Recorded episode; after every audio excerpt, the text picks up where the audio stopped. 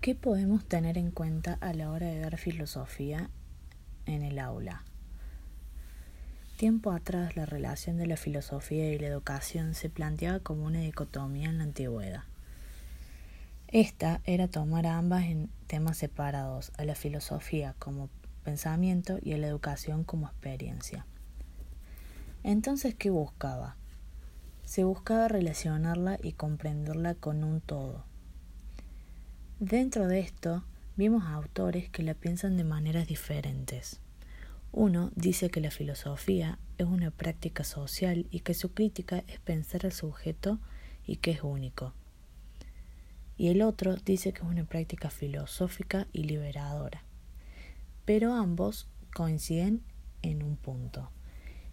Y este es que no se le puede pensar por fuera de la historia.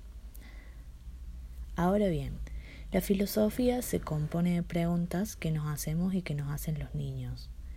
Si la pregunta la realizamos nosotros, puede ser que nos topemos con una única respuesta y dentro de esta podemos ver al conocimiento. Para filosofar y para educar, ¿qué debemos llevar a cabo? Una experiencia de la cual es discernir sobre la experiencia propia. Para esta experiencia, para Farfán, la racionalizamos ya que sería cuestionarnos nuestras propias ideas. Siguiendo esto, hay un conocimiento dentro de la fe que lo puedo relacionar con la epistemología para principiantes, ya que dentro de nuestra propia experiencia hay un algo que es dar y habilitar a la pregunta, al preguntarnos lo cual es la epistemología que ocupa un conocimiento. Todos poseemos un conocimiento, pero no sabemos que lo tenemos. Este también lo relaciona con Rocío Farfán, lo cual para ella la experiencia es un elemento fundamental del conocimiento.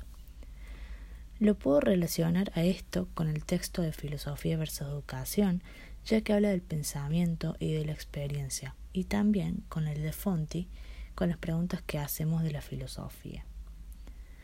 Pasando ahora sí a Fonti, nos habla de denaturalizar, pero ¿qué debemos desnaturalizar o qué implica? Debemos de naturalizar para filosofar, pero solo eso. Debemos también pensar y reflexionar. Nos nombra cuatro elementos del lenguaje que hay que tenerlos en cuenta a la hora de filosofar. Estos son el amor, el cosmos, el pensamiento y el lenguaje. Florencia Sierra también nos habla de la desnaturalización, ya que nos habla de salir de lo común y que hay que hacer un ejercicio filosófica, la práctica filosófica. Esto es una disposición a hacernos preguntas.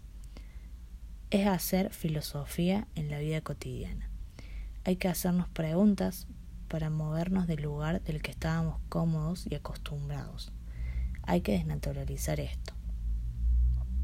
No debemos naturalizar las cosas, sino que hay que dejar que nos pregunten y que nosotros mismos nos preguntemos.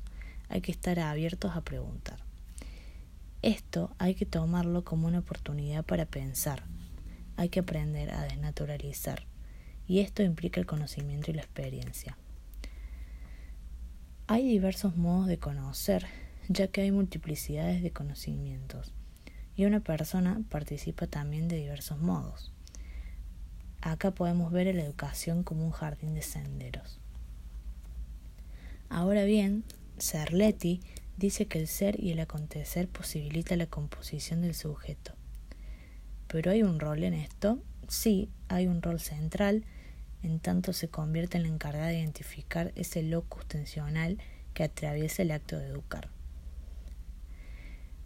¿Cómo filosofamos? Cuando filosofamos, debemos reflexionar y ver nuevas miradas de pensar.